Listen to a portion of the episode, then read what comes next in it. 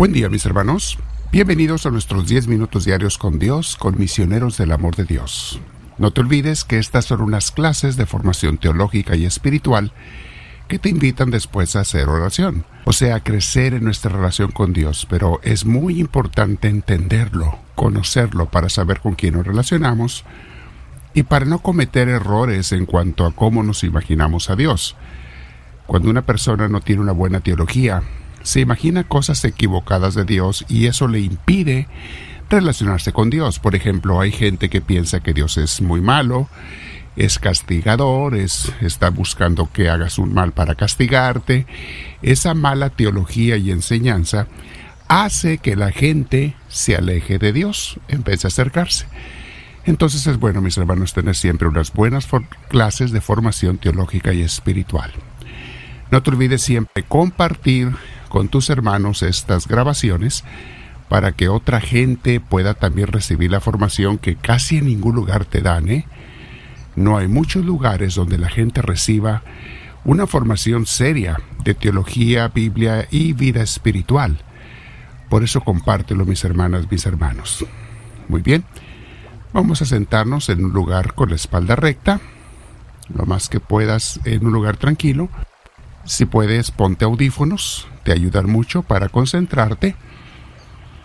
Y vamos a respirar profundo, invitando al Espíritu Santo, diciendo al Espíritu Divino, ven a mí, te lo pido, lléname de tu presencia. Me haces falta, Señor, porque sin ti no puedo llevar la vida bien. Sin ti, Espíritu Divino, pues no voy a hacer las cosas bien. Sin tu inspiración, guiándome por mí mismo, voy a cometer error tras error.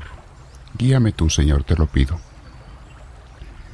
Respiro profundo, con mucha paz, con mucha tranquilidad, y me quedo con mi Señor.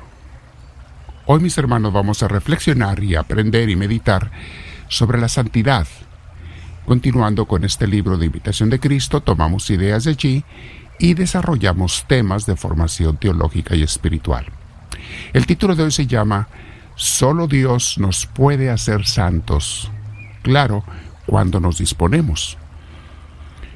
Alguna gente piensa que con sus esfuerzos propios se puede hacer una santa un santo. Esto es un error, mis hermanos. Nadie puede. Humanamente no podemos.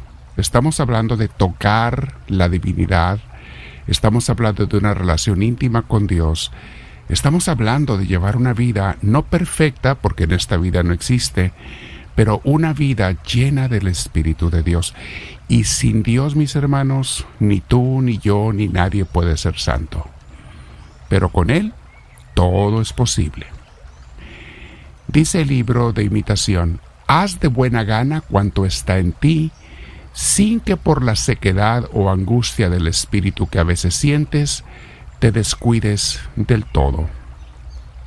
A veces, mis hermanos, en el caminar espiritual, como lo hemos meditado, podemos caer en tiempos, momentos de sequedad espiritual. No hay ningún problema. Simplemente aprender que es un tiempo que es parte de nuestra formación de parte de Dios y purificación, donde vamos a demostrarle a Dios que lo queremos de verdad y que lo seguimos no por conveniencia, sino por amor y por convicción. Nunca te desanimes por sentirse quedar en la oración, en tu vida espiritual, en la misa o en la Eucaristía, en tu servicio religioso. Nunca vayas a dejar de seguir a Dios porque sientes a veces eso. Es parte del proceso de crecimiento espiritual. Tampoco caigas en la avaricia espiritual. Hemos estado hablando un poco de esto, de la soberbia, de la avaricia espiritual. Son los pecados que se dan y vayas a tratar de hacer más de lo que Dios te pide que hagas. Eso sería avaricia espiritual. Hay gente que quiere hacer más de lo que Dios le pide. Ayunar de más, eh, no sé, a veces hasta descuidar tu familia por pasarte 24 horas al día eh, en oración. Eh, no, no, no. Hay que hacer la oración, sí, pero no descuides tus responsabilidades. Ni una cosa ni otra, ni un extremo ni el otro. Entonces Dios nos pide que no dejemos el caminar espiritual, que lo tengamos todos los días, pero sin avaricia. ¿Ok? Dice nuestro libro eh, Imitación. algunos indiscretos se destruyeron a sí mismos por la gracia de la devoción. Fíjate bien, suena contradictorio, pero sí, el problema es que exageraron y dice así, porque quisieron hacer más de lo que pudieron, no mirando la medida de su pequeñez y siguiendo más ambiciones de su corazón que el juicio de la razón. Y porque se atrevieron a mayores cosas que las que Dios quería, por esto perdieron pronto la gracia. ¿Y nos va a decir, mis hermanos, si estamos exagerando o no? Un buen director, directora espiritual, siempre voy a insistir, por eso tienes que asistir a una buena iglesia o escuela de teología, pero buena, no cualquiera formada por cualquier persona, donde tengas a personas preparadas, conocedoras de las vidas de los místicos y los santos, personas que en sí mismos ya llevan muchos años de enseñanza, de estudio, de práctica, de búsqueda y de conocimiento de Dios. Todos necesitamos guía. Sigue diciendo, se hallaron pobres y quedaron viles los que, los que pusieron en el cielo su nido, para que humillados y empobrecidos aprendan a no querer volar con sus alas, sino a esperar debajo de las de Dios. Debajo de las alas de Dios. Él es quien te levanta, no te levantas tú.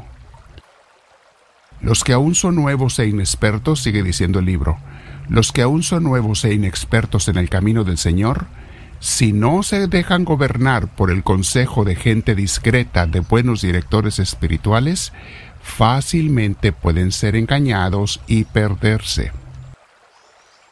Si ellos quieren más seguir su parecer y prefieren seguir su orgullo que creerle a los ya ejercitados, tendrán un peligroso final. Los que se creen sabios rara vez toleran con humildad que otro los dirija. Ahí está la soberbia espiritual, mis hermanos. Es la soberbia espiritual. Se creen sabios, conocedores de Dios, gente que se memoriza la Biblia y creen que ya saben de Dios. No, mis hermanos, a veces son los que menos saben de Dios, porque se saben la Biblia, pero no la saben entender ni interpretar. Mejor es saber poco con humildad y poco entender que tener grandes conocimientos con orgullo. Más te vale tener poco que mucho si te puedes ensoberbecer.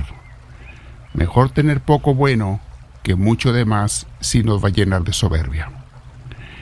Tampoco sabe mucho de virtud el que en tiempo de adversidad y cualquier molestia se desanima y no piensa ni confía en mí.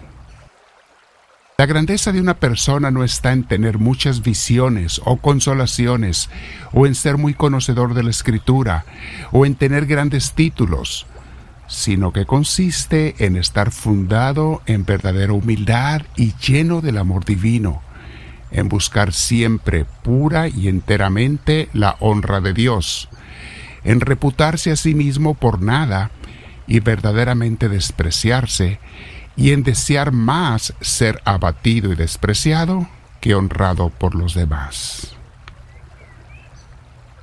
Hay bastante que meditar aquí hoy, mis hermanos. Mucho cuidado con la avaricia, con la soberbia espiritual, con la gula espiritual, querer comer de más cosas religiosas. Todo tiene una medida y necesitas un buen director espiritual. Por eso necesitas tomar buenas clases mis hermanos, les ofrezco estas clases, pásenlas más adelante y tómenlas para que nadie sea engañado o mal guiado. Están basadas en la teología bíblica católica cristiana de muchos siglos, mis hermanos. Teología seria y formación y escuela seria. Nos quedamos con Dios meditando y le decimos, háblame Señor, que tu siervo te escucha.